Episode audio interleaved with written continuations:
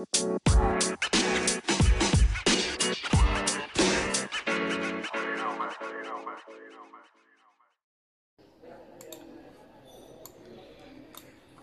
tal amigos? ¿Cómo están? Sean bienvenidos a un episodio más de Los Marginados de la Literatura.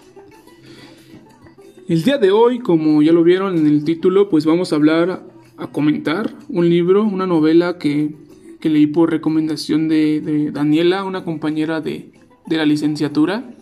Y es un libro del cual el profesor Domingo pues tenía una expectativa demasiado, demasiado limitada, pues es una obra escrita por, por Fernanda Melchor, una, una escritora joven mexicana y, y, sabemos del estereotipo que, el profesor Domingo tiene sobre los escritores jóvenes mexicanos.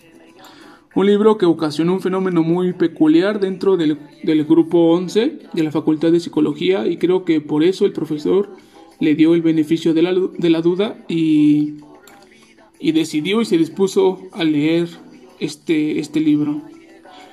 Temporada de huracanes es un libro pues de Fernanda Melchor. No he leído otra, otra obra de ella, pero al menos en esta novela me, me hace pensar que tiene una habilidad para la escritura muy desarrollada. Es una escritura muy fluida y sencilla que mientras vas leyendo pierdes ah, completamente el sentido de la realidad y es muy fácil quedar atrapado por, por la historia que nos cuenta en su libro. Es una lectura muy digerible, muy sencilla, que son 200, 223 cuartillas que no se te hacen pesadas. Y pues bueno, vamos a hablar un poco sobre la historia que, nos relata Melchor en, en, esta, en esta novela. Esta historia es una historia peculiarmente eh, general, vaya, plasma la vida de una parte de la sociedad mexicana, aquella que pertenece al sector pobre, por el contexto, pues, y conforme vas leyendo, te vas dando cuenta que, que así es. Este poblado es, es en, en donde se lleva a cabo la, la historia de la novela. Es un pueblo marginado, me atrevo a decir, un pueblo que lleva el nombre de La Matosa, un pueblo en donde se puede apreciar ya una hibridación entre lo rural y lo urbano, pero que al fin de cuentas pues no deja de ser, de ser pobre, pobre en, muchos aspectos, ¿no? Aquí viven los personajes de, esta novela, entre los cuales pues destacan la bruja, Luismi, Yesenia, Brando, Chabela, la mamá de Luismi, Munra, el padrastro de Luismi, y Norma, ¿no? Que, que es pareja de Luismi. Eh, bueno, aparentemente pues pues Luismi es el, personaje principal de, esta novela. Esta última, este último personaje, el personaje de Norma, huyó de su pueblo originario y llegó a la Matosa en donde se encontró con, con Luismi Vaya. La historia se desarrolla alrededor de la muerte de la bruja del pueblo, un personaje muy, muy, muy peculiar. A partir de ahí se presentan los personajes y un poco de su historia y qué tiene y que tiene que ver con la muerte de, la bruja. La primera, pues, es, es, Yesenia, quien es prima de Luismi. Estos dos, junto a sus primos, quedaron a cargo de su abuela, quien, quien trabajaba todo el día para poder mantener a sus, a sus nietos, a sus cosijos, vaya. quien tuvo que asumir los roles de la casa, pues, fue precisamente Yesenia. Esta se vio obligada a crecer y, madurar demasiado rápido, pues al verse abandonados por sus, por sus madres y, tener una abuela ausente que se la pasaba trabajando todo el día, las responsabilidades tenían que caer, ¿no? Al final de cuentas tenían que, caer en una persona que, que, las aceptara, que tuviera la capacidad para, para soportarlo, ¿no? Para, para llevar las responsabilidades. En este caso, pues las tomó Yesenia, eh, como lo podemos ver en nuestro país, pues específicamente en las comunidades rurales y, marginadas, generalmente las responsabilidades del hogar caen en manos de, de la hija o de la nieta mayor, vaya. Después viene este Luismi, del cual nos muestra, creo yo, que tres versiones diferentes. Una desde la perspectiva de Yesenia, otra desde, desde los ojos de Norma y por último desde el paradigma de Brando. Luismi es un personaje complejo, un personaje sin oficio ni beneficio que podría considerarse como un parásito de la sociedad. Al, al tener una madre que lo abandonó, un padre que está preso y una, y una abuela que está ausente por estar trabajando todo el día, pues elige el camino más fácil, que es el de los vicios. Muchos podrían considerar que el camino más fácil pues es la muerte, pero, pero creo que no. Hasta para morirse hay que, o para matarse hay que tener, que tener cierto valor, el cual pues Luismi creo que no lo tiene, entonces decide el camino de los vicios. Quiere vivir bien, entre comillas, sin tener que hacer algo para, para, para merecerlo, vaya. Es un personaje que se siente incomprendido, creo yo, un personaje que no encaja en ningún lado y al sentir eso en la casa de su abuela y sus primas decide irse sin avisar y se va a la casa de su madre, ¿no? Aquella que lo abandonó cuando era pequeño, pues encontró un, un, un pito mejor para coger. A pesar de que Luismi no le hablaba a su madre, decidió vivir en su casa, pero pues no bajo su techo, ¿no? La odiaba, pero no lo odiaba tanto como para no vivir en su casa, pero la odiaba para, pero sí como para no vivir bajo su techo. pues bueno, entonces decidió no vivir bajo su techo y, decidió construir una, una choza en el patio de la casa en donde vivía su, su madre, la señora Chabela, y su pareja, el famoso Munra. Luis Mí es un personaje pues muy, muy complejo, ¿no?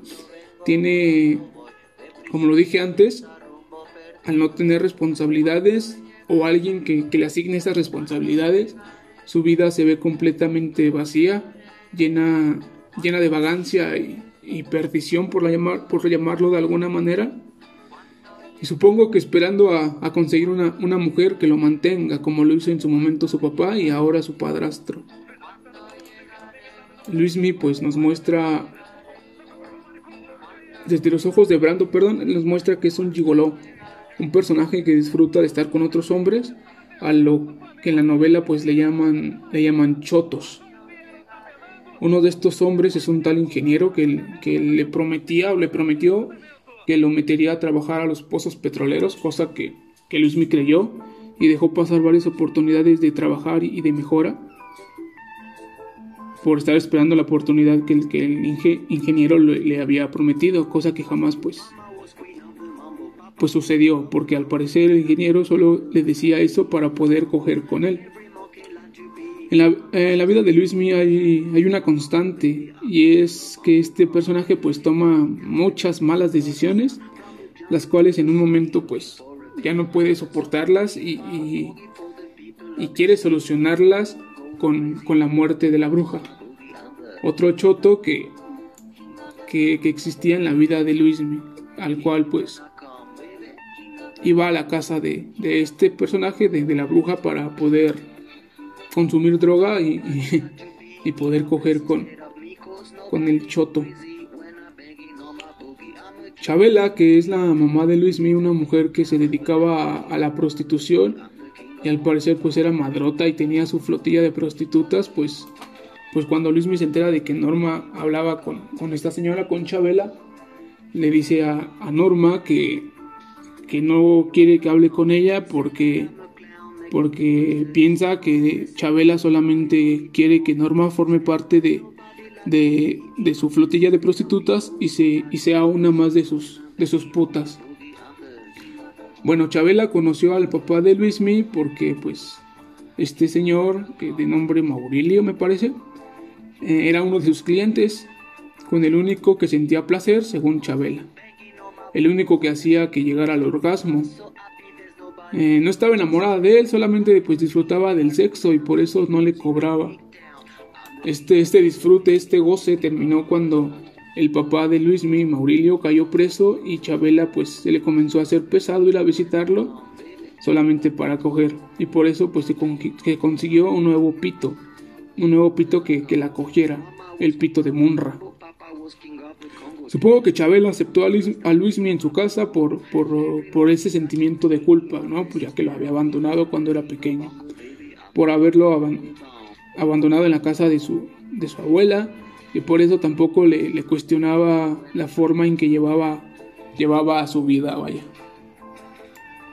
Munra, ah, ¿qué puedo decir de Munra? Él solamente era, era como un solapador de la vida que llevaba Luismi este personaje pues sufrió un accidente y a partir de ahí se dedicó al ocio y al vicio, ¿no? Y era mantenido por, por Chabela, la mamá de Luismi, solamente por, por coger decentemente. Norma es otro personaje muy complicado de esta historia. Ella también tuvo que asumir las responsabilidades de su casa, abandonar su infancia y empezar a ser mujer. Pues su mamá se la pasaba trabajando y su padrastro, de nombre Pepe, al parecer pues también. Ella tenía el deseo, quería sentirse amada, sentirse querida, y la persona que, que logró que, Norma se sintiera de esta manera pues fue, fue su padrastro, Pepe, quien abusaba de ella, pero pues Norma no, no sabía que era abuso sexual infantil, que era pedofilia. A ella solo le importaba sentirse amada y con Pepe pues lo lograba de, de, alguna manera. Su madre pues no estaba enterada y solo decía que... Y solo decía que no quería que, que Norma pues saliera con el domingo 7, cosa que, que pues Norma no sabía qué significaba y cuando empezó a, a menstruar y manchar de sangre su, su ropa interior, cosa que es muy normal en las adolescentes, pues creyó que, ese acto pues era el domingo 7, ¿no?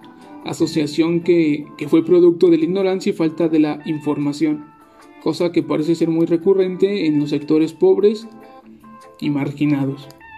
Siguió permitiendo que su padrastro abusara de, de ella hasta que quedó embarazada. Al querer sentirse amada y resultar embarazada por, por Pepe, vino un nuevo sentimiento de culpa, un sentimiento de suciedad, y con esto pues un deseo de, de muerte. Dejó su casa, dejó su casa y solo quería ir en búsqueda de, de su muerte, de la muerte del, y de la muerte, perdón, del producto de, de su fornicación con su padrastro. Cuando estaba en búsqueda de, de, este, de esta muerte, encontró a Luismi. Y bueno, creo que, que el encuentro entre Luismi y Norma, pues para ambos significó una nueva oportunidad y no sabrían que Chabela, pues al enterarse de que Norma estaba embarazada y que no era hijo de Luismi, la llevaría con la bruja para que le diera una de sus de sus ah, ¿cómo llamarlo? pócimas para que pues Norma abortara. Esto sería uno de los detonantes para que se diera la, la muerte de la de la bruja. Pues bueno, ha llegado el momento de hablar de, de Brando, un personaje que tenía una madre muy dedicada a la religión, mientras que él se juntaba con Luis Mimurra y un tal Willy. Este personaje, Brando, era fanático de la pornografía y presionado para coger con una mujer. Tuvo el ejemplo de las películas pornográficas que, le consumía al Willy para explorar su sexualidad, pues con su madre, al ser pues tan, tan religiosa, creo que nunca iba a poder hablar de eso abiertamente y sus amigos solamente le decían que, ya tenía que coger con una vieja, ¿no? Que lo presionaban para, para que dejara de ser virgen. Eh, poco a poco eh, fue conociendo su sexualidad hasta darse cuenta que en realidad le gustaba le gustaba le gustaba Luismi y no podía decirlo abiertamente porque porque dentro de su círculo social pues pues se veía como con malos malos ojos por llamarlo así a, los chotos, ¿no? Chotos, pues, como ya lo comentamos, pues es sinónimo de, de jotos, de homosexuales, vaya. Bueno, al ver que Luismi, pues, se cogía con el Inge y que presumía a Norma como su esposa y decía que, que tendrían un hijo juntos, eh, comenzó a, ver a, a Luismi como un, un, hipócrita de mierda y comenzó a desear la muerte de Luismi. Empezó a ver como una rival a, Norma y cuando se enteró de que la bruja tenía un, tesoro escondido en su casa se dio cuenta que pues tenía que matar primero a la bruja para después convencer a Luismi de irse lejos juntos.